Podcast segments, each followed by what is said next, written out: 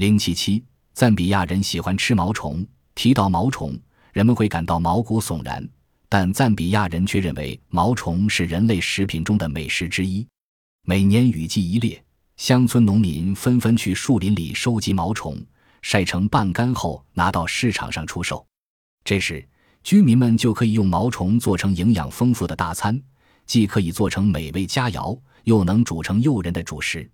赞比亚人制作毛虫的方法很多，其中较简便的是，先用温水将毛虫浸泡三十分钟，滤干水后放入油锅里炸，炸至浮起捞出，然后加糖或其他调味品，吃起来松脆可口。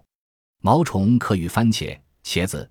青椒等各种蔬菜一起熟制成色香味美的菜肴，毛虫还是做粥的原料。